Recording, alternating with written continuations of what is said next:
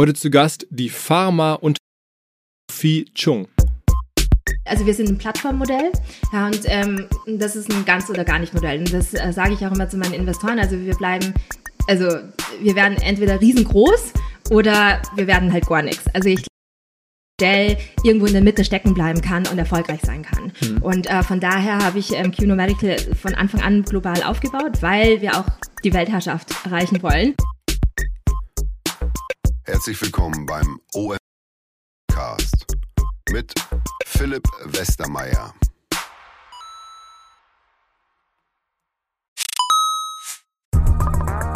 Ihr werdet euch wahrscheinlich fragen, warum unser Partner SalesViewer hier so oft im Podcast wirbt. Aber das ist relativ einfach zu erklären, denn wenn wir hier mittels Podcast Reichweite für SalesViewer erzeugen, dann besuchen natürlich auch hunderte von Menschen die Website von SalesViewer und SalesViewer kann dann mit dem eigenen Tool die Website-Besucher oder deren Firmen vor allen Dingen mit Klarnamen entschlüsseln. Also Podcast-Werbung führt zwangsläufig zu immer mehr Website-Besuchern und Website-Besucher lassen sich in Firmen Klarnamen von SalesViewer Software entschlüsseln und zu neuen B2B-Kunden machen. Und natürlich, auch wir bei OMR sind sehr zufrieden mit SalesViewer, nicht nur als Kunde, sondern auch als Partner. Wir setzen deren Tool ebenfalls ein zur eigenen B2B-Lead-Generierung und entschlüsseln damit die Website-Besucher von OMR, OMR Reviews oder anderen Tochterfirmen. Man sieht einfach, wer eure Webseiten besucht hat und wofür sich potenzielle Kunden interessiert haben. Neben uns, also OMR, sitzen aber auch noch deutlich größere Firmen wie Stepstone, Avato Systems, Sport5, Talon One oder die Vodafone-Tochter Grand Centrix bereits auf SalesViewer und generieren damit täglich neue B2B-Leads. SalesViewer ist bekanntlich auf unserem hauseigenen Software-Bewertungsportal OMR Reviews das bestbewertete Tool in gleich drei Kategorien und kann jederzeit kostenlos getestet werden. Wer also sehen möchte, wer auf der eigenen Website drauf war und diese Person dann am besten zu Kunden verwandeln möchte, der kann das alles kostenlos ausprobieren. salesviewer.com slash OMR. Zurück zum Podcast was ist bei OMR los? Ich weiß es ehrlicherweise selber nicht ganz so genau, denn ich war die letzten Tage ähm, zum Teil im Urlaub und ähm, in der Provence auf Einladung von äh, Dr. Wolf, einer Kosmetikfirma, die diejenigen, die uns häufiger hören, wissen das wahrscheinlich, aus Bielefeld, machen unter anderem Alpecin und da waren wir, ähm, weil Alpecin ja auch ein Fahrradprofiteam äh, France eingeladen, selber auch dort Radfahren mit einer Gruppe von ungefähr 30 Personen. Das war eine richtig coole Reise und da sind auch ein paar Podcasts entstanden, unter anderem der von heute und auch der von nächster Woche. Es ging also darum, Business-Leute mit einer gewissen Sportaffinität. Das ist ja auch so in der DNA von, von Dr. Wolf mit drin und ähm, Genau, und eine der Damen, die da auch dabei war, ist die Sophie Chung von Kuno Medical, die ich da auf dem Fahrrad quasi kennengelernt habe. Und da hatte mir Sophie wirklich auf dem Fahrrad schon erzählt, dass sie Umwandlung vermittelt, wird sie auch gleich hier im Podcast nochmal erzählen. Übrigens auch echt abgefahrene andere Leute, der Sportchef des ZDF, verantwortlich für das aktuelle Sportstudio, ähm, dem ich dann erst mal am Fahrrad erzählt habe, wenn mein Leben anders verlaufen wäre und ich meine realisiert hätte können, dann wäre er vielleicht jetzt mein Chef und ich wäre beim aktuellen Sportstudio tätig, so ungefähr. Also es war lustig, den zu treffen. Ähm, da waren ehemalige Radfahrlegenden beim Abendessen dabei, irgendwie Erik Zabel, Maurizio von Driest, Jörg also verschiedenste ähm, Radfahrt, Granden. Hat mir viel Spaß gemacht, da, da zu sein. Und das besondere Sahnehäubchen war halt, dass wir da dann auch noch einen Podcast machen konnten oder ein stilles Eckchen hatten mit ein bisschen Technik. Und ähm, da haben wir geredet, äh, quasi als wir vom Fahrrad abgestiegen sind, ein bisschen zu quatschen. Nochmal hier für alle. Und ähm, saßen wir da also in Saint-Rémy, wer sich in der Provence auskennt, und haben dann eine Etappe geguckt. Und äh, ich meine, die ganze Tour de France ist wirklich ein Wahnsinns-Marketing-Event das größte Sportereignis der Welt bei, nach Besucherzahlen. Es kommen halt über die drei Wochen viel mehr Leute, als in irgendein anderes Stadion reinpassen würden oder so. Ähm, also das ist sozusagen auch deren Claim. Und als wir dann da waren, diese riesen Werbekarawane und also das ganze Marketing-Ausflug, hatte was von Sportausflug, hatte was von, von Networking und irgendwie passte das ganz cool. Und äh, jetzt lange Rede, kurzer Sinn, also Sophie war auch dabei. Ähm, sie hat vor einer Zeit, wird sie gleich erzählen, ein Startup gegründet, ähm, aber vielleicht gehen wir direkt rein in den Podcast.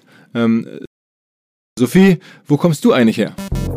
Ich bin eigentlich Österreicherin aus Linz, ähm, habe aber dann sehr lange Zeit in Wien studiert ähm, und auch gearbeitet, ähm, habe Medizin studiert, bin eigentlich Ärztin ähm, aus Kam bin aber dann relativ schnell auf die dunkle Seite gewechselt in die Unternehmensberatung, war dann viereinhalb Jahre bei McKinsey, habe im Healthcare-Bereich äh, ganz viel gemacht und äh, danach hat mich die Startup-Lust gepackt und da habe ich meine Koffer gepackt gezogen und war da für ZocDoc, das ist ein Digital Health Unternehmen, ähm, eines der Unicorns dort, ähm, drei Jahre lang unterwegs. Und, Was hast du da gemacht? Da war ich quasi das, äh, die, die rechte Hand des CEOs. Mein offizieller Titel war ähm, Director of Healthcare Strategy, aber de facto habe ich das gemacht, was der CEO wollte. Also an ganzen strategischen Projekten gearbeitet, viel Produkt. Und du kanntest ähm, dich schon aus der McKinsey-Zeit, die Firma oder so? Die kannte ich aus der McKinsey eigentlich das gleiche in Deutschland gründen wollte. Also das ist eine Arztterminbuchungs-App, ähm, so wie Open Table, nur für Ärzte, total super. Ähm, man muss nicht mehr anrufen, man kann die App aufmachen und ähm, direkt einen Arzttermin buchen.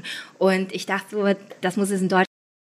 Und ähm, habe mir dann gedacht, ich, äh, ich, ich gehe nach New York und gucke mir das mal von innen an und lerne das und komme zurück und mache das Gleiche für den europäischen Markt. Und so bin ich dahin gekommen. Okay, und dann bist du ein paar Jahre dahin geblieben.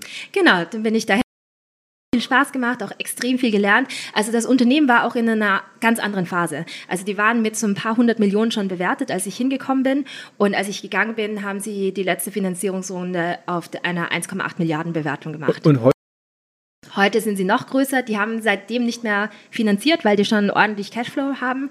Ähm, aber die haben sich seitdem auch weiterentwickelt. Und sitzen aber in New York, da Hauptquartier und so? Nach wie vor in Soho, New York. Okay. Und dann bist du irgendwann ähm, nach ein paar Jahren verstanden, aber jetzt gehe ich trotzdem nach Deutschland und gründe was eigenes.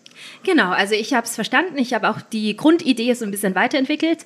Und ähm, für mich war, ich, ich habe mir sehr proaktiv angeguckt, wo ich gründen wollen würde. Also ich habe mir dann auch die West Coast, ähm, habe mich dann sehr äh, bewusst für, äh, für Berlin entschieden. Ähm, Warum? Aus, aus wirtschaftlichen Gründen einerseits. Also ähm, also das, was für Berlin äh, oder gegen Berlin lange Zeit gesprochen hat, das ist jetzt das ist jetzt nicht mehr gültig, meiner Meinung nach. Ne? Also Funding zum Beispiel ist ein großes Thema gewesen. Mittlerweile gibt es genug Geld auf dem Markt. Talent war ein großes Thema lange Zeit.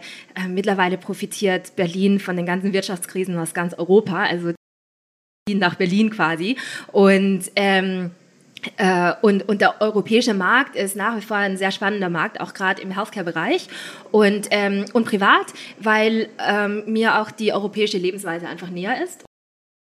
Genau, und all diese Faktoren haben dafür gesprochen, dass ich nach Berlin zurückkomme. Okay, um ganz kurz für unsere Hörer, die dich jetzt nicht sehen können, du bist so Anfang Mitte 30 jetzt, also so jetzt. Ja, genau.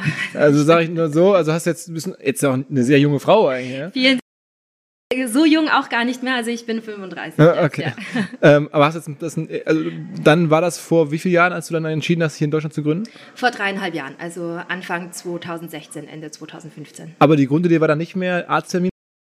Ja, also mittlerweile ist es nicht nur mehr ähm, Arzttermine, sondern wir vermitteln sozusagen gesamte Behandlungen ähm, für, für Patienten äh, und zwar international. Das heißt, wir, ich habe meine Grundidee, sozusagen die lokale Arzttermin äh, für mal irgendwie so ein Termin für einen Hausarzt und für einen praktischen Arzt hat sich einfach dementsprechend weiterentwickelt, dass ich gesagt habe, man muss das eigentlich international machen und man muss das auch für schwerwiegendere ähm, Behandlungen und Operationen machen.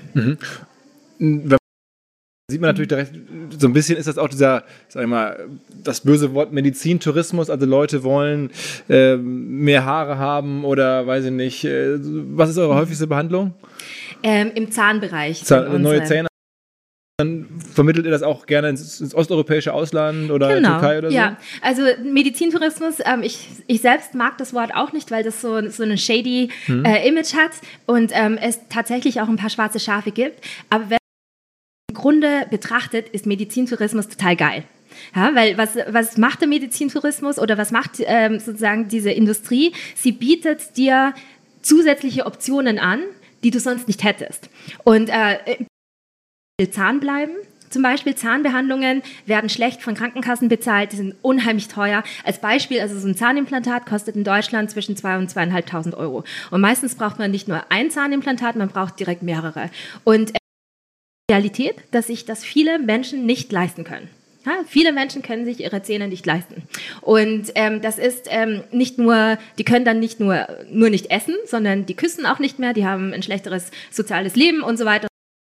Und ähm, das sind Menschen, die von Optionen in anderen Ländern profitieren, wo das Preisniveau einfach geringer ist. Und das, was wir bei QNO Medical machen, ist, dass wir sagen, wir machen das transparent, wir stellen die Qualität sicher, also wir dass Ärzte sind, die gut sind und äh, machen da sozusagen einen Markt auf, der normalerweise nicht zugänglich wäre für den normalen Patienten, für den normalen Verbraucher. Und was würde jetzt, von wenn du gerade sagst, zwei, zweieinhalbtausend Euro so, so eine, ähm, was würde das Vergleichsimplantat dann im Ausland kosten? Wenn man zum Beispiel nach Ungarn geht, kostet das äh, Implantat zwischen 1000 und 1200 Euro. Das ist noch immer viel Geld. Aber die Hälfte, ja. Genau, aber die Hälfte. Okay. Und Zähne, sagt ihr, macht ihr viel? Noch so noch ein paar Beispiele? Ähm, wir machen ähm, viel Zähne, wir machen viel ha äh, Hauthaare, also so Haartransplantationen, Narbenrekonstruktionen. Wir machen viel so laparoskopische ähm, Themen, also so minimalinvasive Themen wie Magenverkleinerungen. Ähm, wir machen Themen, reproduktive Medizin. Aber es ist immer schon sehr stark dieses Global Arbitrage, sag ich mal. Leute aus ja. Deutschland oder aus Westeuropa werden in, in, sagen wir mal, andere Länder gebracht. genau, also unser Ziel oder unser, unser Ansatz ist zu sagen, richtige Arzt, der ist nicht, äh, der ist nicht ähm, notwendigerweise in deiner eigenen Stadt. Ja? Und der richtige Arzt ist der Arzt, der ähm, frei ist, der sozusagen heute verfügbar ist und nicht in sechs Monaten. Der Arzt ist auch der, den du dir leisten kannst. Das bringt auch überhaupt nichts, ganz viele Zahnärzte in Deutschland zu haben, wenn sich die niemand leisten kann. Und der richtige Arzt ist der, der auch die richtige Expertise hat. So. Und wenn du sagst Kostenqualität und Wartezeit und, die, und das kombiniert kann es auch sein, dass der richtige Arzt, der kann, der kann natürlich in der gleichen Stadt sein, aber der kann auch am anderen Ende der Welt sein. Ja, und wenn man, wenn das schwerwiegend genug ist, was du hast, finde ich, ist es schon wert, dass man das transparent macht und sagst, hier, das ist die, das ist der ganze Pool, lieber Patient, und du suchst dir selbst aus, wo du hingehen möchtest. Aber wir mal so, der Verband der deutschen Zahnärzte hasst euch wahrscheinlich. Das weiß ich nicht. Ähm, wir ähm, haben mit dem Verband noch nicht gesprochen. Ich hoffe nicht, dass sie uns hassen weil wir für den Patienten arbeiten. Ne? Wir arbeiten ja nicht gegen die Ärzte oder gegen irgendeinen Verband, sondern wir arbeiten auch mit deutschen Zahnärzten zusammen, ähm, weil es uns total egal ist, wo der Arzt eigentlich sitzt. Wir wollen, dass der Arzt zugänglich ist und dass der für die Patienten da ist. Also so ein bisschen die Amazon-Denke vom Kunden aus komplett gedacht. Genau, ja. Und was ist euer Modell? Also jetzt äh, vermittelt ihr da jemanden für 1500 Euro eine, eine Zahnbehandlung? Wie viel, wer bezahlt euch und wie viel also unser Service ist komplett kostenlos für den Patienten. Ähm, wir werden bezahlt von den Krankenhäusern und den Ärzten, mit denen wir zusammenarbeiten. Und äh, die bezahlen uns eine Bearbeitungsgebühr, wenn ähm, wir sozusagen eine arbeiten. Dazu muss man halt verstehen, dass wenn ein Patient über unsere Plattform kommt, dass äh, der bei uns vorqualifiziert wird. Also bei, wir sind jetzt nicht nur so eine Plattform, die Patienten hin und her schiebt. Ne? Also bei uns hast du, haben wir Patientenmanager sitzen, die äh, mit, mit unserer lange, lange Zeit arbeiten, um den richtigen Arzt zu finden und das lassen wir uns bezahlen. Mhm. Aber dann ist es halt eine prozentuale ähm, Fee oder ist es ein Flat Fee, der Arzt bezahlt? Äh, weder noch. Also so wie man sich das so ein bisschen vorstellen kann, ist äh, ist, dass wir ähm, sozusagen feste Preise mit den Ärzten verhandeln und ähm, innerhalb dieser Preise eine Bearbeitungsgebühr anfällt. Die ist aber relativ variabel. Das kommt halt auf den Fall immer drauf an. Also um die Größenordnung zu verstehen, wenn ihr fährt jetzt jemand für 1500 Euro OP in die Türkei. Mhm. Was kommt dann bei euch am Ende bei raus? Also unsere Margen liegen so zwischen 25 und 30 Prozent, was relativ aggressiv ist für so ein Marktplatzmodell. Okay, also das heißt 30 Prozent irgendwie 450 Euro. 5 bis 600 Euro, ja. Äh, so, das ist ja für euch insofern auch wichtig, weil ihr müsst ja ziemlich viel am Ende ausgeben, um so einen Kunden, also am Ende ist ja ein Lead, eine Lead-Vermittlungsplattform, deswegen ist ja ein Marketing ein großes Thema, nämlich ähm, was kostet euch jetzt so die Akquise eines Patienten oder potenziellen Patienten? Also wir sind Unit Economics ähm, positiv nach der ersten Transaktion. Ähm, in den älteren Core, also man muss verstehen, dass unsere, das ist ja ist bei uns. Also unser durchschnittlicher Warenkorb liegt irgendwo zwischen zweieinhalb bis 3.000 Euro. Also da braucht ein Patient schon genügend Zeit, um sich das zu überlegen. Ähm, die ähm, sozusagen der Lead, der dann so bei uns, der kostet in den guten Kohorten unter 200 Euro. In, und in den guten Kohorten heißt die Kohorte, aus, die aus Google kommt oder die Kohorte, die aus welchem Kanal kommt?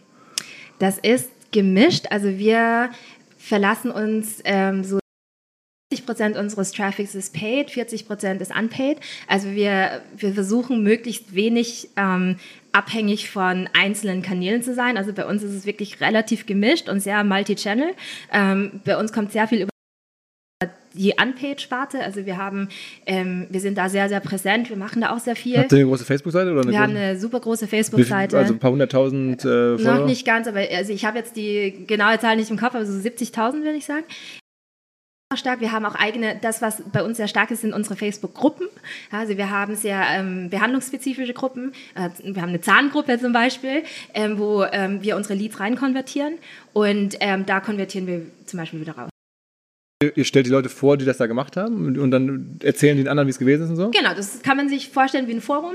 Ähm, aber das, was auch mittlerweile ganz stark passiert, ist, dass Menschen oder Patienten oder User nicht mehr auf Google googeln, sondern und suchen dort Informationen. Genauso wie Leute auf YouTube gehen und dort sozusagen in, Informationen über bestimmte Behandlungen suchen. Und das, das YouTube bespielt ihr auch? YouTube bespielen wir auch. Also ja. wie viele Facebook-Gruppen, das einmal abzuschließen, habt ihr dann so jetzt zu verschiedensten Themen? Wir haben vier auf Englisch, zwei oder drei auf Deutsch Okay. aktuell. Ja.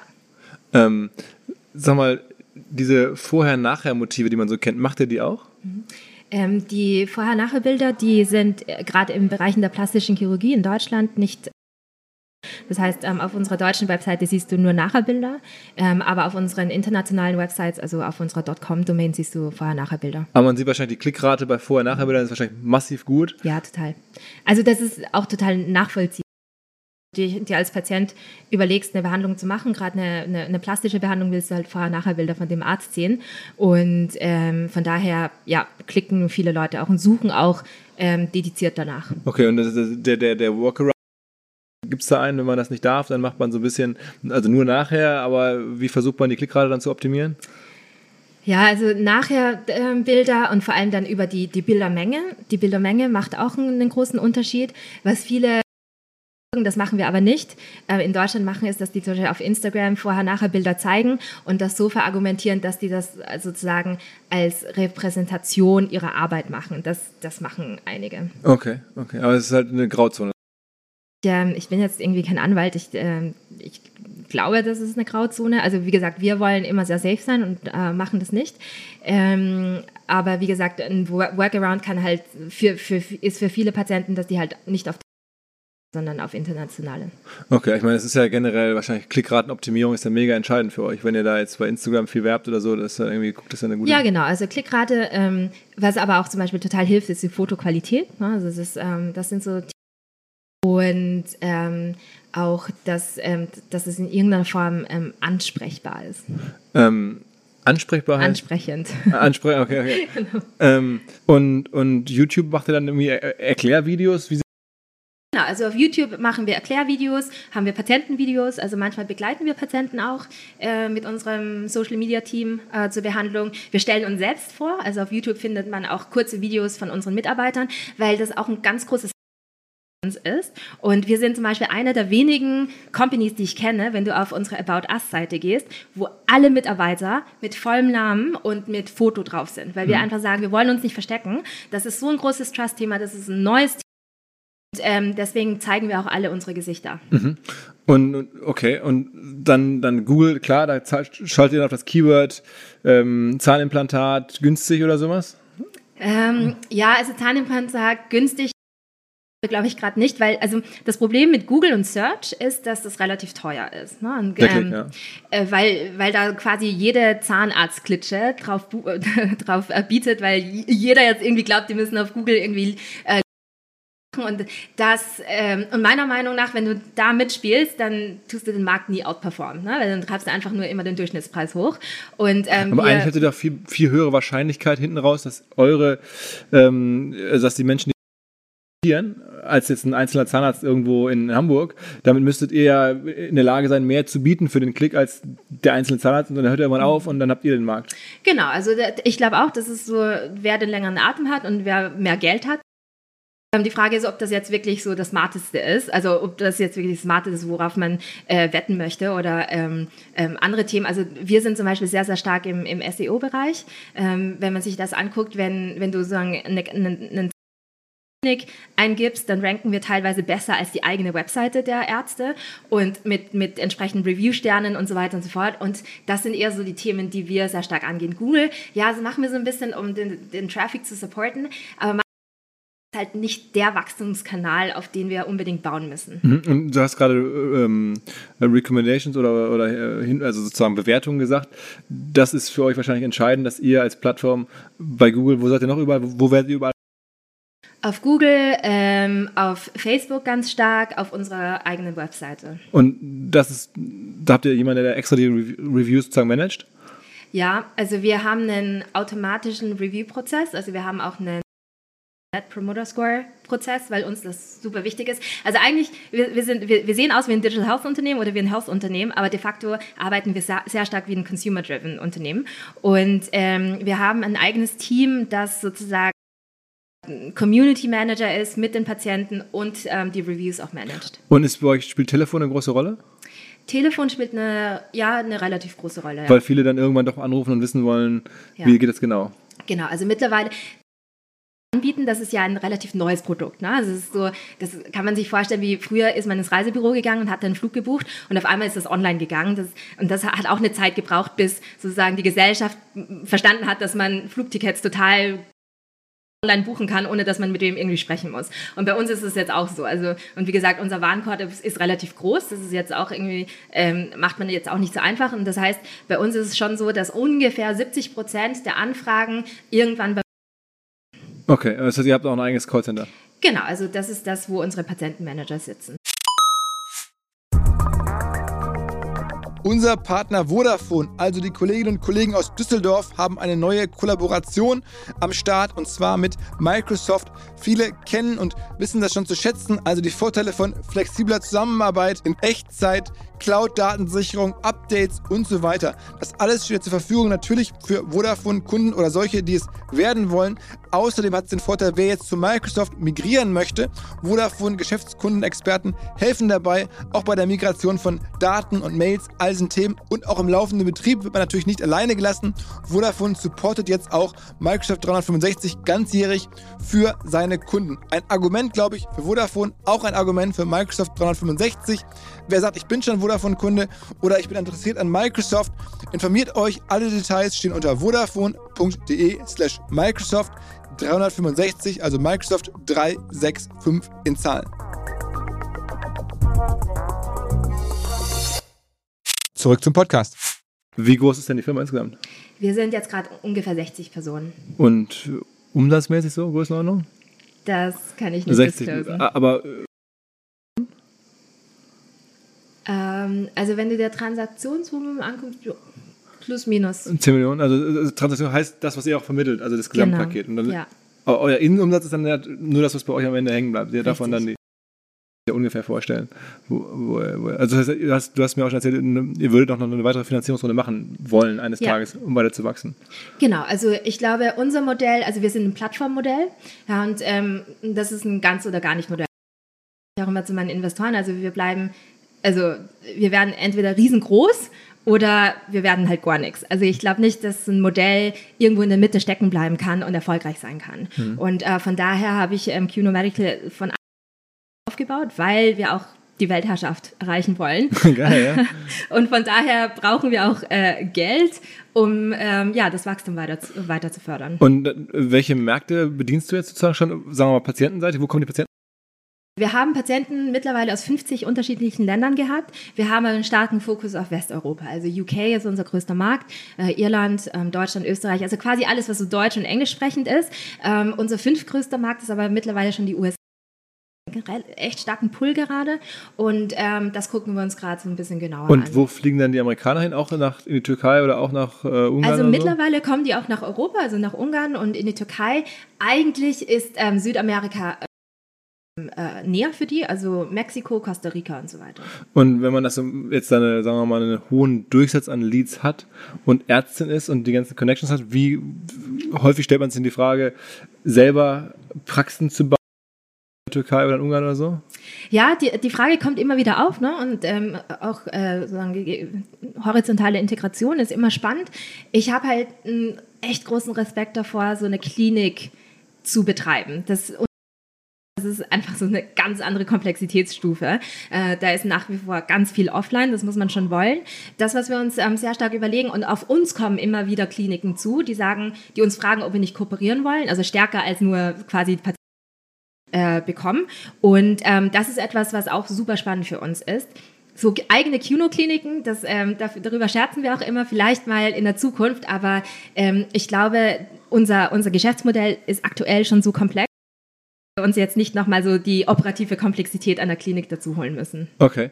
Ähm, ich meine, das ist ja so diese, diese äh, Online-Lead-Vermittlung ist ja, ähm, am Anfang haben ganz viele Firmen, glaube ich, gesagt, mega smart, dann gab es äh, Kreuzfahrt, Vermittlung gegen Provision und was es alles gab. Und was ich häufig gesehen habe, ist, dass dann doch ähm, viele realisiert haben, es ist zwar total logisch das Modell, aber es entwickelt sich vom Umsatz oder von der Anzahl der Leads doch langsamer, als man das ursprünglich angenommen hat. Google tausende von Leuten am Tag oder im Monat raus.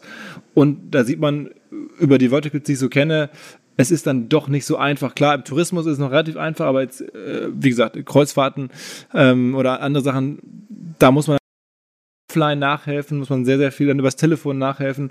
Ähm, ist es bei dir auch so, dass du sagst, hätte ich mir noch mehr Wachstum fast vorstellen können oder musst du, dass du jetzt überlegst, offline vielleicht nachzuhelfen?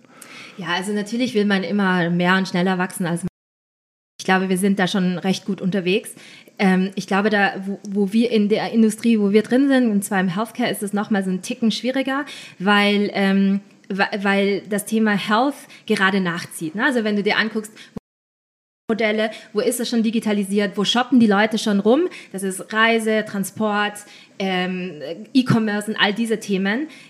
Wenn du dir überlegst, wie, wie, suche ich mir denn einen Arzt? Ja, also selbst wir, die die Digital First Mover sind, da, da ist so, ich gehe mal ins Internet und gucke, das ist jetzt nicht vielleicht der erste Gedanke, du sagst, ich rufe irgendwie so einen Arztfreund an von mir. Ne? Also mhm. selbst da ist es noch alles sehr offline. Und ich glaube, und da, das, ich glaube, das ist die sozusagen diesen raketenähnlichen Anstieg so ein bisschen ähm, schwierig macht. Das ist das eine. Und das andere tatsächlich ist, ähm, dass du so einen Network-Effekt brauchst. Das habe ich äh, bei ZocDoc gesehen, als ich in den USA war. Ein sehr, sehr ähnliches Thema sehr stark in die Breite gehen musst und ähm, Awareness schaffen musst, um dann sozusagen das Volumen und den Traffic dann zu generieren. Um also, das, damit Word of Mouth noch mehr anspringt? Genau, also Word of Mouth, das sieht, sehen wir bei uns. Also wir kriegen unheimlich viele Referrals.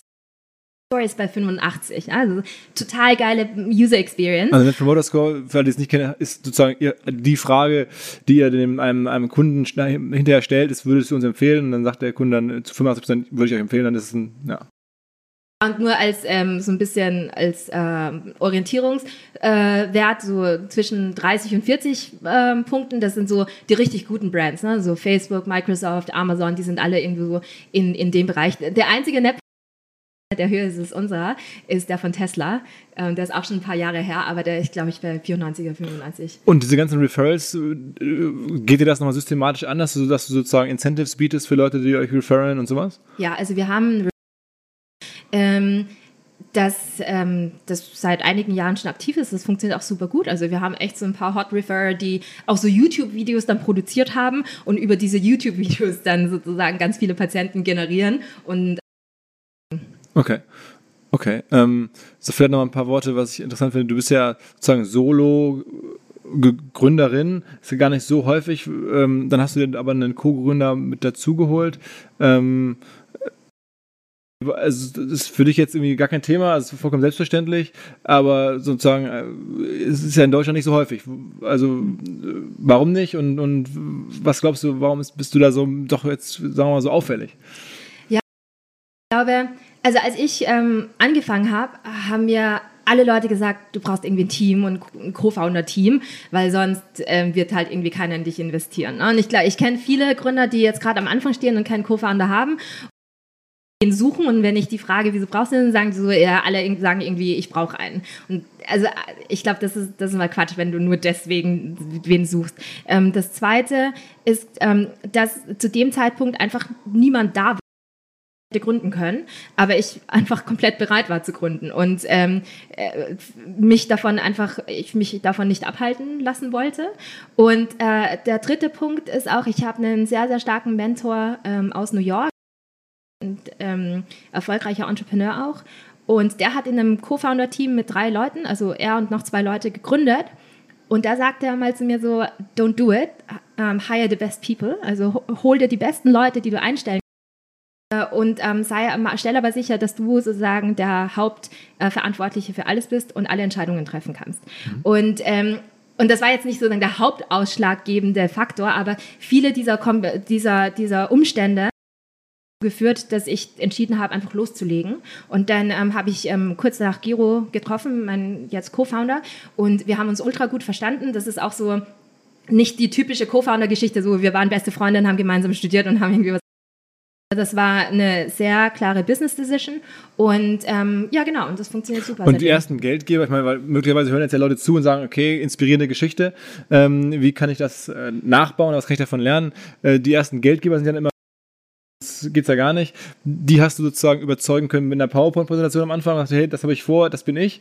Und die kamen aus dem Bekanntenkreis oder hast du dich dann da ja, das war so ein bisschen zur richtigen Zeit am richtigen Ort mit der richtigen Idee.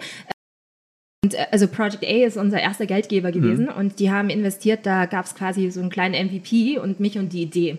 Ne? Und ähm, die haben halt gesagt, finden die super und ähm, finden die spannend. Und ähm, so konnte ich dann, habe hab ich geraced und so konnte ich relativ schnell loslegen, habe ein Team von vier, fünf Leuten direkt einstellen können und ähm, seitdem, äh, genau, sind wir relativ gut. Und erstes Ticket heißt ein paar hunderttausend Euro dann? Genau, ja. ja. So, ein, ein Thema, was ich noch benutzt eigentlich diese ganzen Content Recommendation Plattform auch sehr stark. Ich hatte vor kurzem den Gründer von Bubble, der Sprachlern-Plattform, äh, im, im, Podcast und der hat sehr, sehr stark von Outbrain und Tabula und das, ich, ich sehe auch selber, wenn ich durchs Netz surfe, sehe ich immer so Bilder mit irgendwie Zähnen und so, ähm, wo man das alles machen, besser machen kann. Ist das auch was von euch? Also das haben wir uns immer wieder angeguckt. Äh, ich muss zugeben, wir haben es noch nicht irgendwie äh, geknackt. Das heißt nicht, dass es nicht funktioniert bei uns, aber ähm, es gab immer andere Channels haben als diese Content Recommendation Platforms. Also. Aber das heißt, am Ende seid ihr dann super Social Media, wenn ich jetzt so richtig höre. Facebook, YouTube, ähm, Google natürlich, okay, hast genau, du auch schon also gesagt. SEO, ganz stark. Was bei uns ist auch PR. Okay. Ja, also deswegen. Ähm, aber da bist du jetzt ja ein guter Punkt. Was macht ja. ihr für PR? Also was ist, was ist sozusagen eure PR-Strategie? Ihr setzt stark auf das Thema Gesundheit? Wir setzen sehr stark aufs Thema Gesundheit. Wir setzen sehr stark auf das Thema ähm, Demokratisierung ähm, aber ähm, gleichzeitig auch bekommen wir viele Anfragen ähm, über mich, ne? also so Female Founder im Digital Health Bereich. Okay, das, auch das nicht schon, so viele. wollte ich gerade fragen, weil ich, genau. ich, also ich, ich hatte das im Blick, aber ich, ich finde, die Story ist ja jetzt auch mit deinem Background im Kinsey ähm, schon, schon besonders. Äh, da ginge noch mehr eigentlich. Ja, vielen Dank. Ja, also das ist äh, PR ist auch sehr zeitaufwendig ne? und ähm, wir sagen aber, äh, also wir haben aktuell noch also keinen PR-Outreach. Das haben wir vor ein paar Jahren mal gemacht. Ähm, aktuell ist alles inbound ähm, und das funktioniert eigentlich sehr gut. Wir sind aber auch eine Company, die sehr offen mit Dingen umgeht. Also wir, wenn Frage bekommen, dann sagen wir eigentlich immer ja. Und wir sagen, wir, wir, wir tun auch die Messages aber nicht weich waschen. Und ich glaube, das funktioniert einfach sehr gut, weil wir dazu in der Lage sind und das auch wollen, Statement zu setzen. Und ähm, von daher ähm, haben wir eigentlich immer eine echt gute PR-Coverage, also auch nicht nur geschrieben, ja, also wir waren jetzt zweimal im BBC, wir haben jetzt gerade Anfragen aus dem deutschen Fernsehen auch und ähm, das sich schon aus. Also das sehen wir, wir sehen immer einen Traffic Spike und ähm, wenn diese Videos zum Beispiel ähm, dann auch auf YouTube landen, diese BBC-Videos zum Beispiel, dann halt das unheimlich na äh, lange nach. Was mir bislang überhaupt gar nicht klar war, ist, jeder Hersteller von Produkten jeglicher Art kann ein Volksprodukt sein in Kooperation mit der Bild. Das ist insofern natürlich spannend, weil die Bild eine Wahnsinnsreichweite hat, fast 50 Prozent der deutschsprachigen Bevölkerung erreicht und halt dieses Label Volksprodukt vergibt an Partner. Seit 21 Jahren machen sie das. Mittlerweile gibt es 220 verschiedene Volksprodukte und es werden weitere gesucht. Es gab schon Zahnbürsten, Volksakkus, aber auf der Website habe ich gesehen, sie suchen zum Beispiel einen Partner für eine Volkszahnzusatzversicherung oder für eine Volkspizza oder für einen Volksstaubsauger. Also, wer solche Produkte herstellt und auch in größerer Kapazität produzieren könnte, denn erfahrungsgemäß spricht der Verkauf nach einer solchen Kampagne ziemlich an, wendet euch bitte an einen Vermarkter, der Bild. Die Firma heißt Media Impact. Und Media Impact sagt übrigens auch, dass 80 Prozent derjenigen, die schon mal eine Kampagne in dem Bereich gebucht haben, das wieder tun. Wer jetzt hier erstmals von dieser Möglichkeit gehört hat, bekommt auf seine erste Buchung auch ein Media-Bruttovolumen von 220.000 Euro on top. Wendet euch dazu bitte direkt an Media Impact ein Wort.de slash Bild slash Volks Produkt und erwähnt einfach im Gespräch mit den Ansprechpartnern und Ansprechpartnern dort, dass ihr über OMR kommt und dann gibt es diesen Zuschlag. Zurück zum Podcast.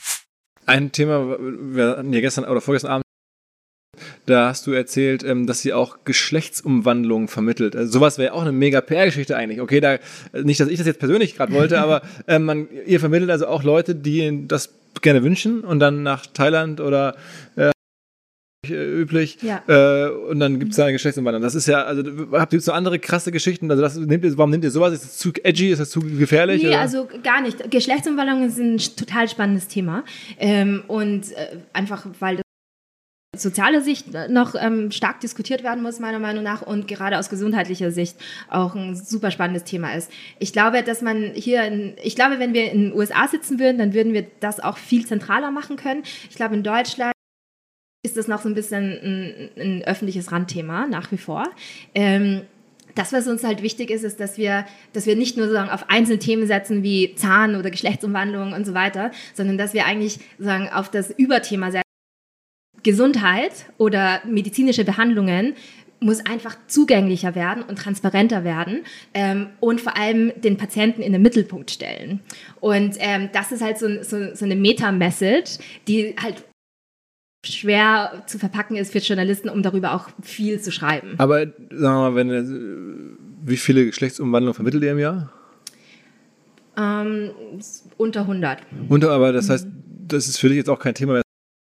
Wir haben wieder eine, wir schicken wieder jemanden nach Thailand. Das ist jetzt so nicht, dass du das dann irgendwie besonders wahrnimmst, sondern das ist einfach Daily Business. Das Genau. passiert regelmäßig, Ja. dass Westeuropäer sozusagen das machen lassen wollen. Ja, richtig. Wir haben zum Beispiel letztens auch das erste Cuno-Baby, also da war reproduktive Medizin, also IVF. Ähm, und ähm, also künstliche Befruchtung Mhm. und ähm, das war erfolgreich und äh, die Frau ist schwanger geworden und hat das Kind geboren und ähm, das ist zum Beispiel auch sowas, was total schön ist. Jede dieser Stories zu einer PR-Story machen. Okay, Aber könnte man ja. Ich meine, das ist ja wirklich, äh, ne- dann, wenn dann jemand doch Nachwuchs haben kann, das ist ja unfassbar geil. Total. Und, und äh, wo war das? Also wo, wo bekommt man dann? Wo ist das dann? Ich glaube, das war eine deutsche Patientin, also das war ganz sicher eine deutsche Patientin. Ich glaube, die ist nach Spanien gegangen. Okay, das ist in Spanien so viel günstiger. Da ist günstiger, genau, und da sind die Kliniken auch ähm, teilweise Gibt es. Wo, wo du sagst, das ist ungewöhnlich? Also jetzt Geschlechtsumwandlung ist ja schon sehr krass. Also noch was anderes, was man jetzt nicht so im Blick hat, wo du sagst, das machen wir auch und wo ich jetzt staunen würde? Also Ähm. Haare ist ja naheliegend. Das überlege ich mir sogar. Ja, also es gibt so ein paar, also Haartransplantationen sind so ein Thema, die selbst auch überrascht, ne? also so wie, wie, gro wie groß das, äh, die emotionale Ladung in diesem Thema ist. Ähm, aber das ist total spannend. Man glaubt ja immer, dass es so ganz transaktional ist, aber ähm, gerade, wie gesagt, nochmal im Gesundheitsbereich ist es total ein großes Vertrauensverhältnis notwendig und das übers Internet digital abbilden zu können, das ist für mich halt unheimlich spannend. Also Haartransplantation, das ist ganz spannend, weil man da auch Unterschiede hat. Also es gibt, nur als Beispiel, es kommen Männer her, die spät ist und dann kann man ähm, Körperhaare verwenden, also vom Bart oder von der Brust, um das ein bisschen aufzufüllen. Ähm, ein anderes Männerthema, was ganz Mhm. Muss man dann eigentlich während der ganzen, ich frage jetzt wirklich mal, weil ich jetzt in meinem Freundeskreis selber das Ja. interessant finde, äh, muss man dann auch, aber dazu auch sehr viel begleitende Me- Medikamente nehmen, das ganze Leben lang. Also, ne? Kann man, muss man nicht. Na, also das kommt auch sehr stark auf den, auf den, äh, auf den Patienten drauf an, ähm, wie der Haarausfall aussieht und wie stark das schon ähm, und auch welche Nebenwirkungen du bekommst, wenn du diese Medikamente nimmst. Ähm, das ist sehr, sehr individuell. Also wir haben Patienten, die, die nehmen Med- Medikamente und dann sieht super aus und wir haben auch Patienten, die sich ähm, sehr ähm, bewusst dagegen entschieden haben. Ähm, zur Erklärung, ähm, eines der Medikamente, die man nimmt, ähm, hat als Nebenwirkung auch eine also erektile Dysfunktion und das ist halt auch etwas, was viele abschreckt und das ist Okay, dann, ja, kann man verstehen. Genau. Äh, ist- eine, ein kleiner Bruchteil, bei dem das schon etwas was man sich überlegen muss, ob man da sozusagen ins Risiko gehen möchte. Ähm, aber bei einer Haartransplantation ist es auch so, dass es eine relativ oberflächliche Behandlung, also Haare werden vom Hinterkopf nach oben transplantiert und die, die Erfolgsrate super gut. Ne? Also man hat immer noch medizinisches Hilft euch das Risiko. da, wenn dann die ganzen Jürgen Klopps dieser Welt und, und äh, Christian Lindners da alle ihre, das ist dann, merkt man dann sofort, oh, jetzt hat wieder ein Promi was gemacht und jetzt kommen alle und wollen es auch haben? Ja, also das hilft schon. Ich finde so, das ist immer so ein Thema, da denken ganz, ganz viele Männer darüber nach, aber keiner spricht darüber. Ja, und das merke ich jetzt immer so, das ist immer so ein Partythema. Wenn ich auf eine Party gehe und äh, das irgendwie erzähle, dann stehen auf einmal alle Männer um mich rum und wollen mehr darüber hören. Okay, ja. Und äh, da merkt man ganz Was, was, was, was, also deswegen frage ich mal nach, Ja. hier hören ja viele Männer zu, was kostet der Spaß? Also in Deutschland kostet es so zwischen 8.000 und 10.000 Euro, würde ich aber nicht je, empfehlen. Je nachdem, wie viele Haare man noch hat, oder? oder? Je nachdem, wie viele Haare man noch hat und zu welchem Arzt man auch geht. Hm. Äh, alle meine Freunde in die Türkei, ja, da sind die besten Ärzte. Und Mhm. Wirklich? ja, da ist es auch traditionell so, dass die Haartransplantation schon länger gemacht wurde. Die machen auch viel mehr pro Tag und in der Woche. Ähm, und äh, zwischen 2.000 und 2.500 Euro. Das heißt, man kauft sich in der Türkei wirklich für weniger Geld eine bessere Ja. Leistung. 100% auf Ja, das ist ja das Schöne, gerade im Gesundheitssystem ist ja weniger Kosten nicht gleich schlechter.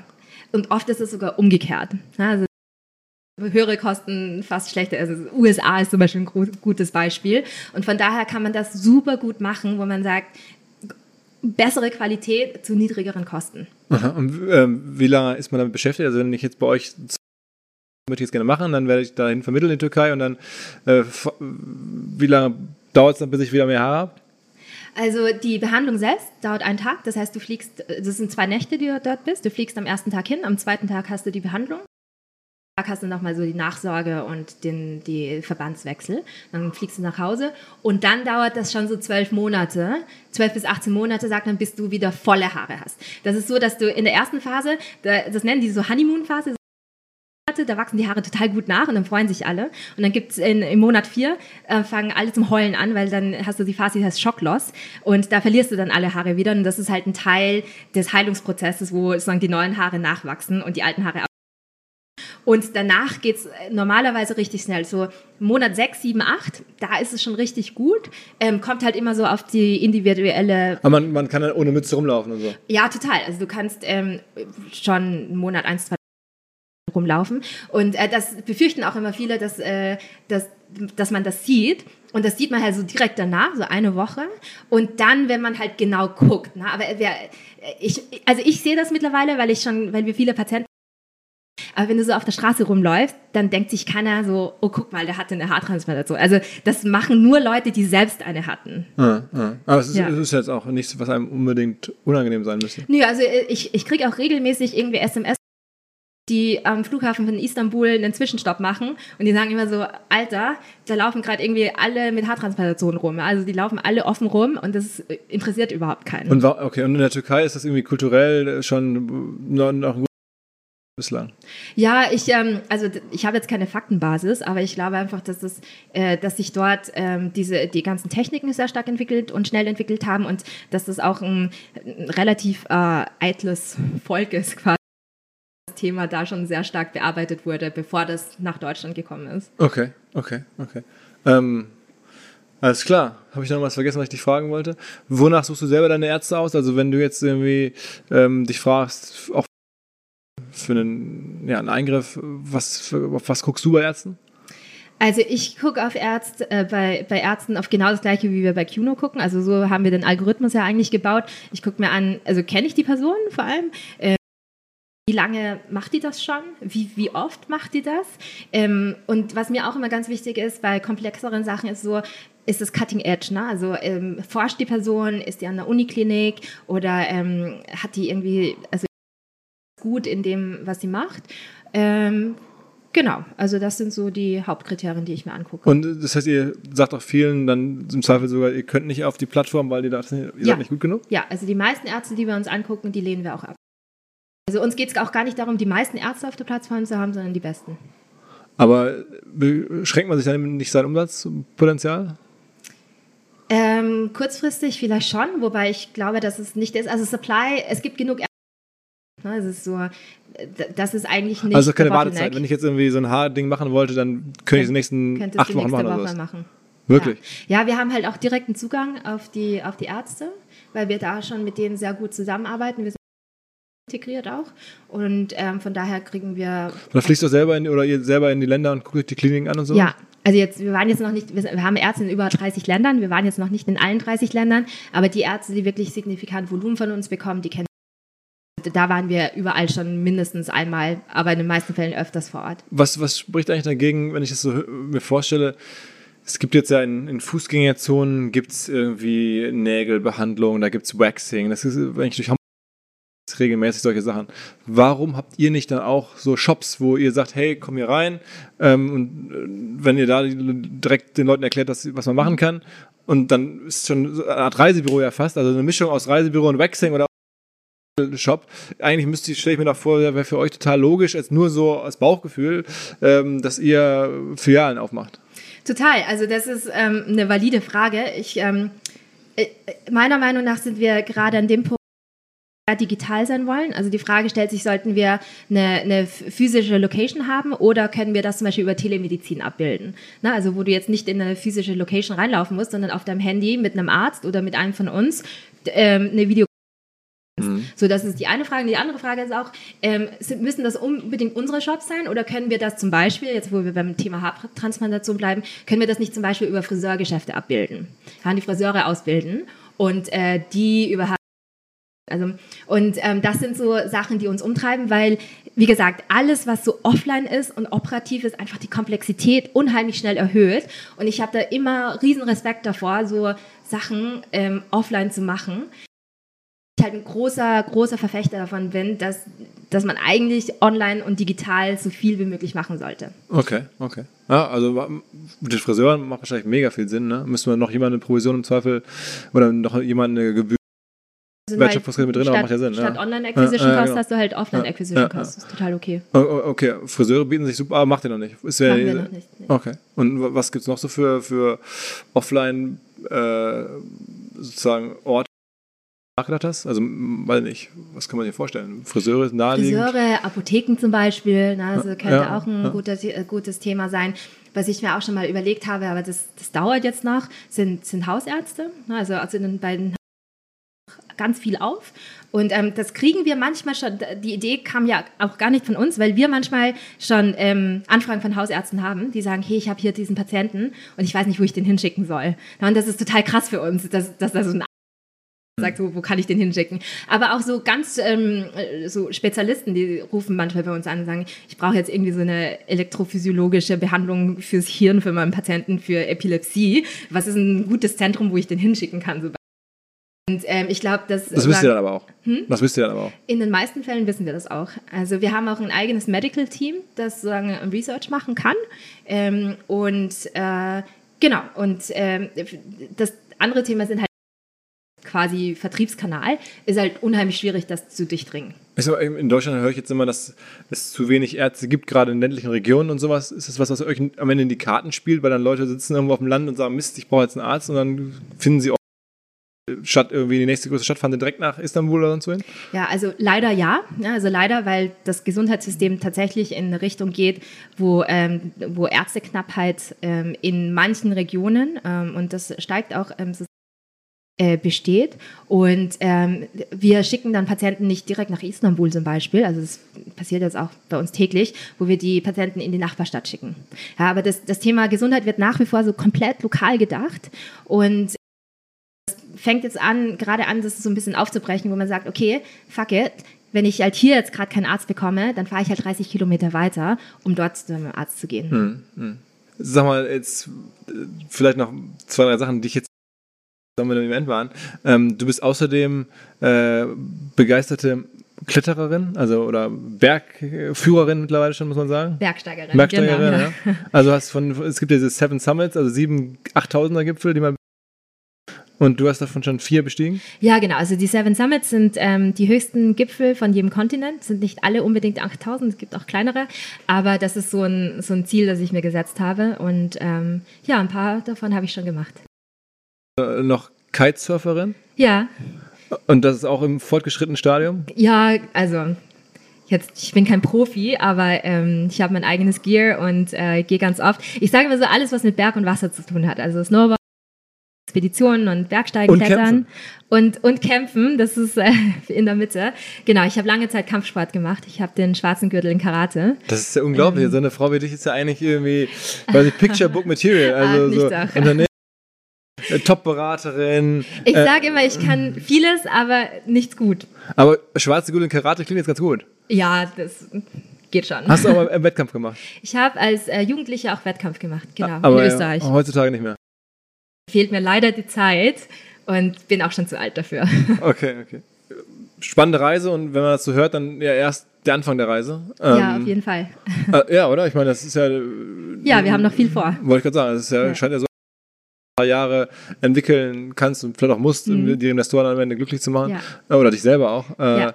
Also, aber ist ja auch eine, weiß ich nicht, für eine Ärztin vielleicht eine super Aufgabe. Total. Nee, das Schöne am, am Healthcare-Bereich ist, ist, dass es da noch so viel das ist ein, so ein Markt, wo man sozusagen nicht mehr oben die kleine, das kleinste Prozent nochmal rausquetschen muss, sondern da ist ganz, ganz viel im Argen und das macht es auch so spannend. Und du machst irgendwie am Ende möglicherweise dann die Menschen glücklich. Oder? Ja, genau. Und das, ähm, wir machen sozusagen Ich bin auch erleichtert. Ich weiß jetzt, Und ich könnte jetzt rein theoretisch über euch, könnte ich morgen in die Türkei und dann äh, Genau. wieder mehr Haare haben. Aber ich, wahrscheinlich werde ich es nicht machen, aber ich könnte es. Das ist schon ein gutes Gefühl. Ja, richtig. Vielleicht in sechs Monaten. Oder? Das- Ich lasse dir meine Nummer da, dann kannst du anrufen, wenn du bereit bist. Alles klar. Okay, so viel, vielen Dank. Ähm, Ich habe zu danken. und äh, ja, gute Reise mit dem, mit dem mit, mit Kuno Medical. Ja, vielen Dank. Alles klar. Ciao, ciao. Zur Abwechslung jetzt mal vollkommen schamlos und offene Selbstvermarktung und Werbung für unser OMR-Festival am 7.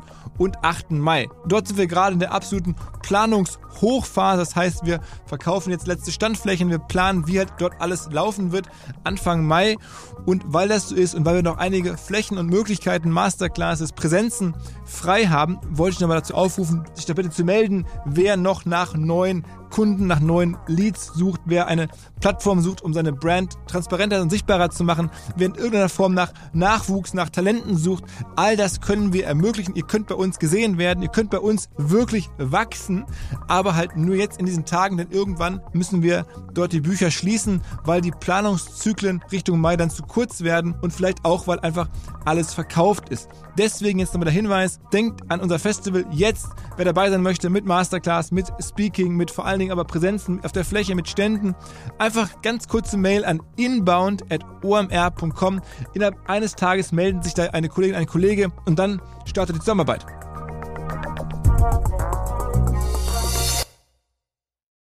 Zurück zum Podcast.